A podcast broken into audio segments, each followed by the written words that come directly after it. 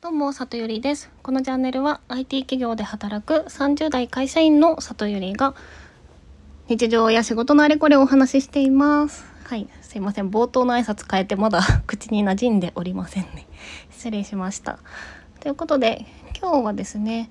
超男性社会で女性で働いてみてどうなの？っていうことをたまに聞かれるので、そのテーマでお話ししようと思います。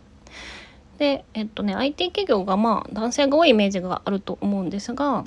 まあ、実際どのくらいの割合かというとちょっと最新のきちんとしたデータは調べれてないんですが前の会社で言われてたのは、まあ、大体10%から15%くらいというふうに言われておりますシステム開発の現場の女性比率ですね。でプロジェクトはまあ56人から10人前後でやることが多いので、まあ、プロジェクトの規模にもよるんですけどなので大体こう自分のプロジェクトに、まあ、自分だけ女性が自分だけっていうパターンがあの多かったです。でね、まあ、メリットデメリットそれぞれお話ししようと思うんですけどまあうんそうだなデメリットあ後ろに話すとなんか後味が悪くなるかもしれないからデメリットをね先に話しますね。でまず一つ目はあのキャリアの相談が上司にしにくいっていうところですね。はい、でまあ上司もあの圧倒的に男性が多いので、まあ、男性の上司だったんですけど女性のライフイベントって結構まああの以前のラジオでもお話ししましたけどあの結構深刻な問題でしかも仕事頑張りたいっていう気持ちがあるからなんかそういう育児とか産休っていうのをいつ取るといつ取ればいいんだとかあのなるべく取りたくないなって思っちゃったりとかでも女性の幸せとしてとかねそういうのですごく悩むと思うんですけど、まあ、そういう胸の内はなかなかね男性の上司には言いづらいなっていうところはあると思います。私はたまたま新卒の頃からお世話になった上司がですねそういうことにすごく敏感で柔軟な人だったのであのそれをこのくらいの時期にやる前提でそれまでにこういうところまで行こうかっていうところをあの一緒に考えてくれたんですけど、まあ、なかなかそういう話ができるあの男性の、ね、マネージャー少ないんじゃないかなというふうに思います。で2つ目はですね、えっと、ロールモデルが身近にいないっていうところかなと思います。やっぱりその女性で活躍してる PM とか女性で活躍してるリーダーとかあの若手の頃に身近にいなかったのでなのでなんかこう、まあ、男性でも憧れる人はもちろんいたんですけどなんか女性だとやっぱり厳しいのかなとかあの実際その家庭と仕事を両立させてる人がいないとやっぱりそういうイメージが持てないのでこう自分のキャリアにね漠然とした不安がねそういう意味でもあの持ってたなというふうに思います。はい、で3つ目はですねあのやっぱり男性社会なので男性の方が仲良くなりやすいよなと思ってちょっと寂しく感じてたことはありますね。まあ、例えば飲み会でまあすごい下ネタで盛り上がってるみたいな時は入れないしあと男性なんかすごいドラゴンボールで物を例えてくるじゃないですか。だからドラゴンボールでわかんないセーラームーンの話しかできないんで、まあ、それがそういうねお遊びの会話に入っていけないなと思ったりとか。あとはあの私が何かめちゃめちゃやらかして若手の時に。であの上司が慰めてくれてたんですけど多分これ私がもし男性だったらあのこの上司はきっと「おい飲み行くぞ」って言って2人で飲み行ってあのなこう酒を交わして OK ってなってる感じだろうなと思い気づきつつもまあそれがね男女だとできないから、うん、だからねなんかすごい気を使われてるなって思ったことはありましたね。うん、であともう一個はやっぱり普段こう男性同士で雑談してるのが羨ましくて女性にあのこうあのあの先輩ちょっと生理的にやばくないとか そういう会話できたらなって思ったこともあったし、まあ、あとそっかあの生理とかそういう関連で体調が悪いみたいな話も、まあ、男性には言いづらいからちょっと我慢して出勤してるみたいなこととかもあったかなというふうに思います。はい、で、えっと、メリットの方ですね。一番のメリットはもう珍しいからこそ目立てることだと思います。はい、で、まあ、会社員として働く以上やっぱりこういいプロジェクトとかいいポジションに行きたいじゃないですか。っ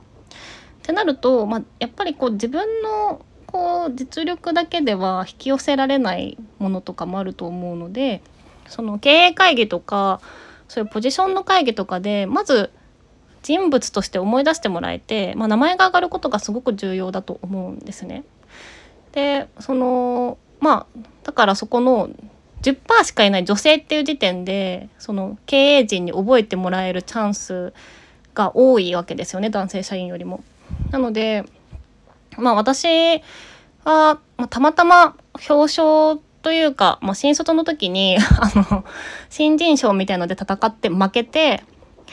なんか2位だったんですけど悔しすぎてその時評価員だったあの部長とかエグゼクティブとかに 私のどこがダメだったんだか教えてくださいっていうめちゃめちゃ強気のメールを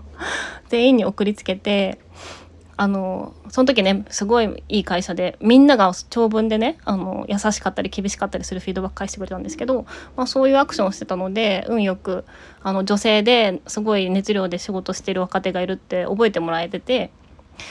うん。まあ、それが、ま、運が良かった。ちょっと今思うと若気の至り的で恥ずかしいんですけど運が良かったし多分あの同期の男性で私と同じくらいの実績であの同じくらいの活躍の子って全然いたと思うんですけどまあ、あの私の方が多分流しれてたからあのいいプロジェクトとかあの目立つポジションとかっていうのはやっぱり登用されやすかったなっていうふうには思っていて、まあ、それがあの一番のメリットなんじゃないかなというふうに思いますので女性珍しいからこそちょっと頑張ればあのこういいところに行きやすいっていう感じですかね。まあ、注目されてる分やらかしたらあのあ残念あのなんか女性の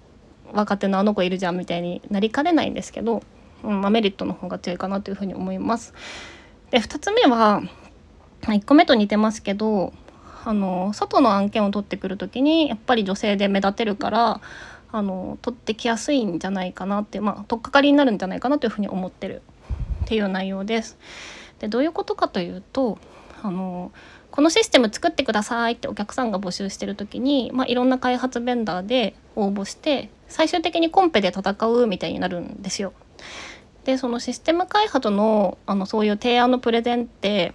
営業さんがいるのじゃなではなくって実際のプロジェクトマネージャーがやってくださいっていうパターンが多いのでなのでプロジェクトマネージャーとして女性って立つともうその時点で珍しいからお客さんの記憶に残る残りやすいんですよね。でなんか5社も6社も6社もプレゼン聞いたらなんか忘れちゃうじゃないですか2回やってたら。だからそこでまず覚えてもらいやすいっていうところがまあ引っかかとっかかりとしてはねあると思います。でまあもちろんねそのプレゼンの内容があの確実に重要ではありますけど、まあ、そういう意味ではあのそういうあの新しい案件を取ってくるっていう、まあ、専任で一時期やってた時もあるんですけど案件を結構取ってこれてたかなというふうに思います。で3つ目はですねあの女性だから シビアな局面で怒られにくいっていう メリットがありますね確実に。でどんなことかというと、まあ、システム開発ってやってみないと分かんないところがあるので、まあ、結局そのお客さんの予算オーバーしちゃったりとかリリース延期してくださいみたいな結構シビアなお願いをする あの打ち合わせが執り行われたりするんですけどもでまあそれそうなるとねその例えば1,000万足りないから1,000万追加予算用意してくださいとかお客さんから怒鳴られたりするしたりもするんですよ。だけど例えば私がサブ PM として会議室に座ってるだけで あのそのやっぱ女性が見てる前でそのすごいきついとか本当なったりとかそういうのをあのまあ男性だと自然とやりづらいわけですよね。だからマイルドになってくれたりします。なので私がそういうあのリリース1ヶ月遅延させて延期させてくださいとかそういうやばい報告をした時もあの怒鳴られはしなかったのであよかったな女性でって思ったことはありました。はい。はい、で IT 業界自体がね、あの、多分他の業界と比べて実力主義で評価される文化が染みついてるので、まあ、女性だからなんかやりづらいとか、まあ、大きなものは特にないと思うのでねもしなんか女性でそういう業界で楽しみたいみたいな人は楽しめるよって言いたいなと思います。はい、では今日も聞いていただきありがとうございました。じゃあまたね